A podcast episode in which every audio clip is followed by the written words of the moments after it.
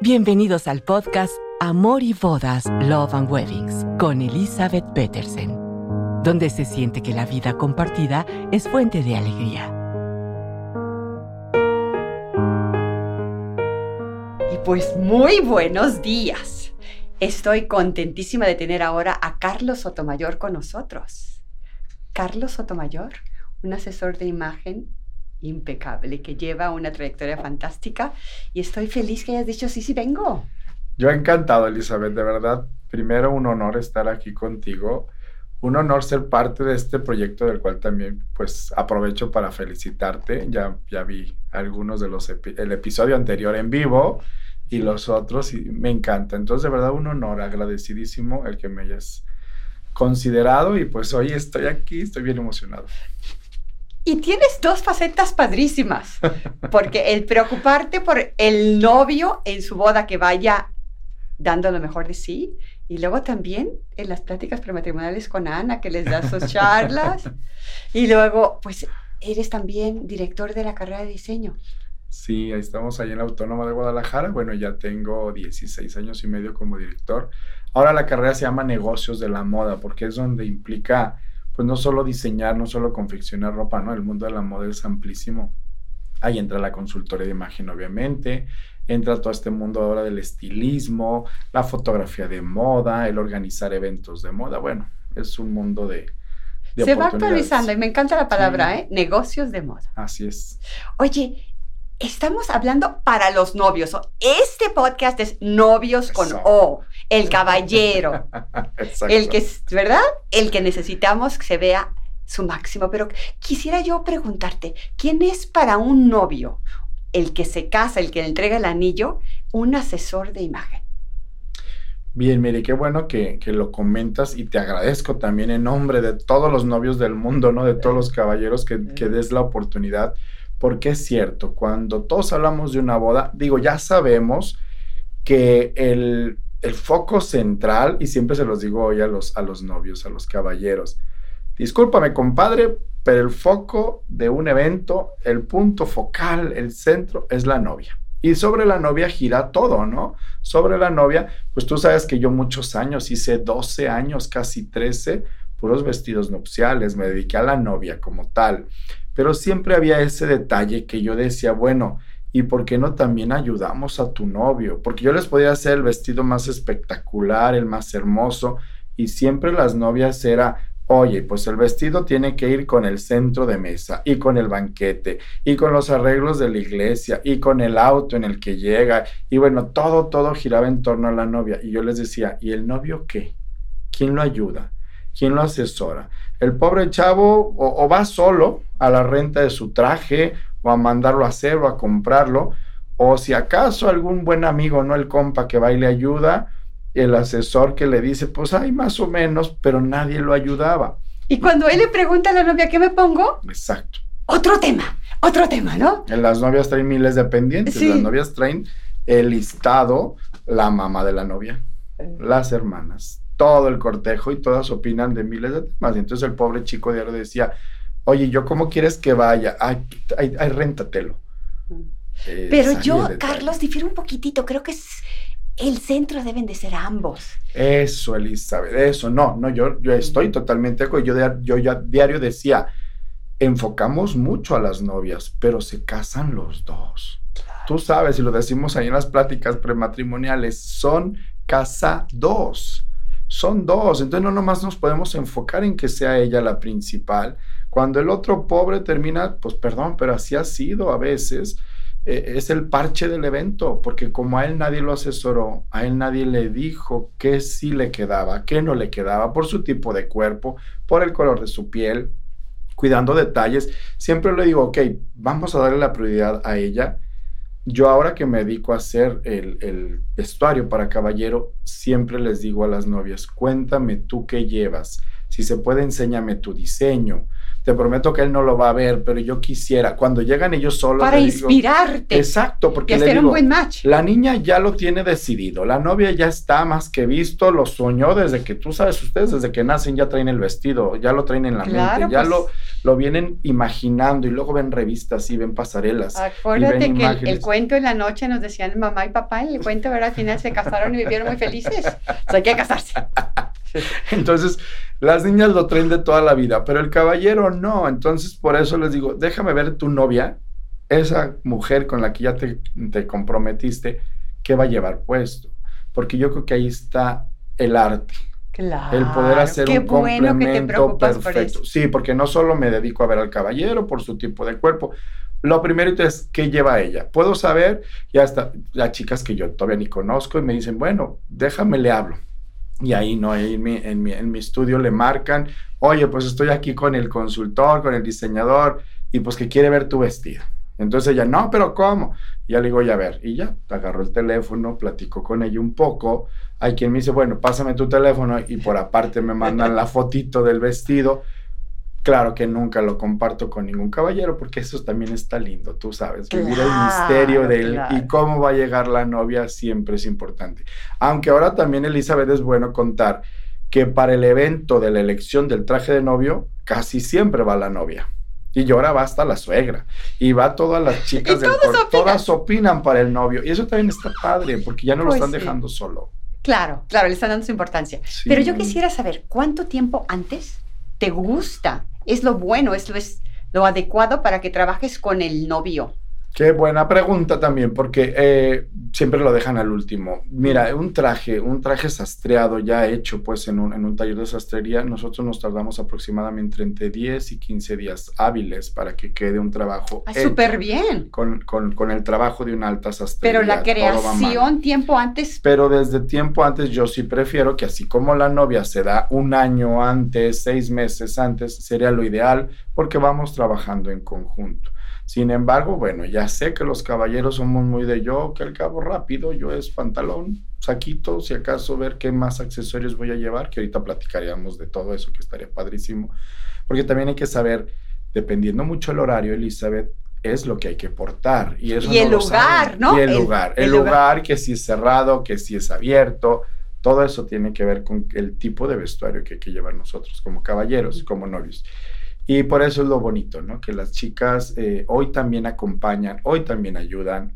Yo como les digo, oye, ¿y tú también quieres ya ver qué va a llevar? Me dicen, pues sí, ¿no? Le digo, ah, pues también vive el misterio, porque yo como caballero fue bien bonito el no saber cómo iba a llegar Ana. El estar con el, ah, iba a ser, aunque te cuento, pues yo, yo diseñé el vestido de Ana porque ella me lo pidió, ella me dijo, yo no me voy a ir a, mi boda si tú no haces el diseño, porque te conozco como eres, porque eres bien criticón y luego no te va a gustar. bueno, y también quería algo tuyo. Sí, un día echando ahí novio, nos pusimos a, estábamos echando, como dicen, ligando ahí en la noche en, su, en la sala de su casa, y ahí me puse a bocetar. Luego me dijo, no, entrégamelo bien, y ya se lo entregué a color y todo, pero nunca lo quise ver en físico. Lo, lo confeccionó en su momento quien me daba clases mi maestra, y, ella, pues yo entregué el boceto y ya, no supe. Y luego me hablaban, oye, es que ven, es que no está quedando como se ve en el diseño. Mi maestra me decía, ven a hacerlo tú, ven a ponerle, yo no quiero, no quiero, yo quiero vivir también esa esencia de, de pues lo que viven todos los novios, de hasta en el altar ver cómo llegó ella. Sí. Es bonito. Yo por eso también recomiendo que ahora sí las chicas pueden no meterse en el vestuario del caballero, también des esa oportunidad. O dejar algo de misterio, alguna algo parte. De misterio. Entonces podemos concluir que un mes antes estamos bien. Dos meses estaría increíble. Ok, entonces apúntele, chicos. Todo con Dos meses antes. Dos meses sería lo ideal. Porque también ya hay muchos avances de la boda, ya hay como muchas otras áreas, ahora sí que ya resueltas, para poder nosotros también indagar en porque así como te lo digo, ustedes en la novia son muchos los detalles que van en el vestido que tienen que ver con la vela que está en el centro de la mesa, con el candil que quisieron poner, con el libro que van a entregar en el misa. Todo va en el vestido. Y digo, pues también en el novio se vale, ¿no? Yo creo que se requiere. Exacto. Para darle también su importancia. Exacto. Oye, ahora vamos a hablar del papá de la novia y del papá del novio. ¿Te gusta que haya ahí como un trío similar en su atuendo? ¿Te dedicas también a, ellos? Sí, hay que cuidar muchísimo al cortejo, siempre lo digo, volvemos a lo mismo, se casan los dos, pero aparte de esos dos van acompañados. Y tú sabes que hay todo un protocolo, hay un, hay un ahora sí que un cortejo que acompaña, están los padres de los novios, están los padrinos, eh, los importantes de velación, más todos los demás padrinos que también son importantes en cuanto a todos los, los, eh, los ornamentos que, se entregan. Pero yo sí creo que para que todo luzca, tiene que haber un conjunto. Entonces hay que cuidar muy bien. Es importante, ¿por qué no?, que el caballero que, preside, que en este caso sería el novio, pues también lo acompañen sobre todo los dos papás, papá de la novia y, el propio padre de él. Y sin embargo, si el padrino de velación puede unirse, ese sería lo indicado. Yo creo que enriquece muchísimo a la ceremonia, darle importancia y asegurarnos que los papás no se vayan a sentir mal de que tú fuiste con esto y yo fui con lo otro, ¿no? Exacto. También ellos observan, no solamente las damas. ¿Estoy en lo correcto? Exacto, es que todo, pues todos somos humanos, todos valemos lo mismo, ¿no? Es aquí donde hablamos de equidad. Eh, entonces, así como las mamás de la novia, que son puntos focales también del evento, que todo el mundo se preocupa y ve cómo van las, las damas, las madrinas, las meninas, los pajes, que, que llaman mucho la atención los niños, porque pues por su propia riqueza de la infancia, eh, son hermosos y entonces el vestuario importa, pues los papás también, porque a veces el señor ahí con que se vaya de traje negro y ya. No, y luego resulta que el traje negro estaba tan guardado y la solopa ya se ve tan planchadita, planchadita, planchadita, ¿verdad? Exacto, que todos esos detalles hay que cuidar porque luego también, atención, porque somos muy de yo ahorita, por eso primero, perdón, tuve que correr aquí al tocador para ver, porque luego es mucho de que nos abrazan las mujeres. Atención, chicas, cuando abracen un caballero, traten de no dejar todo ese montón de, costo de maquillaje que dijeron diario está aquí. Diario terminamos con los trajes llenos de todo el montón de maquillaje de las mujeres que yo digo, hay que saber abrazar, ¿no? Cuando abracemos y más cuando estás maquillada, pues no te pegues totalmente a la prenda del otro. Muy buen punto. Oye, y el otro día leí que la corbata del caballero, que todos sienten, pues la corbata que tengo ahí guardada, esa me la cuelgo, esa que está igual. Pero la corbata es el, el accesorio del caballero que más cambia con la moda. Sí, sí, definitivamente. Como verás ahorita, parte de lo que está en moda después de pandemia era que no utilizáramos la corbata en todos los momentos porque es, es un símbolo muy importante. Yo siempre he dicho que a esto yo le llamo la armadura del hombre de este milenio, la armadura con la que sales a trabajar, con la que sales a negociar, con la que sales en eventos también a darte a conocer. Pero el escudo, tu escudo, antes los, los, los, los guerreros no salían llenos de armadura, pero traían un escudo y en el escudo venía el emblema de su casa, de su historia, venía ahora sí que todo lo que ellos eh, pues representaban, todo, todo su, clan. La corbata es eso. En la corbata viene tu escudo. En la corbata se ve como dicen quién eres, cuánto has estudiado, cuánto has viajado. Pero es bien triste que ahorita después de pandemia no la quitaron. La quitaron primero por cuestiones de sanidad, ¿no? De, eh. de, decir, ok, entre más accesorios traigas, eh, pues es menos, es mejor. Y sobre todo se lava más menos seguido, porque se da, la vuelven a acordar. Exacto. Pero ahorita nos pidieron que se quitara, solo hay que portarla en eventos importantes, cuando tengas que, hasta en juntas de trabajo, cuando tengas que ir a una reunión, a un evento importante del propio trabajo o cuando vas a ceremonias, sí hay que regresar a la corbata porque es portar el escudo para decir quién eres. Yo por eso de pronto digo, pues yo no puedo salirnos con el puro saco, ¿no? Yo era así como de, ponerme un poco más de, accesorios que dijeran quién es Carlos Sotomayor, entonces yo pues mínimo diario traigo el pañuelito.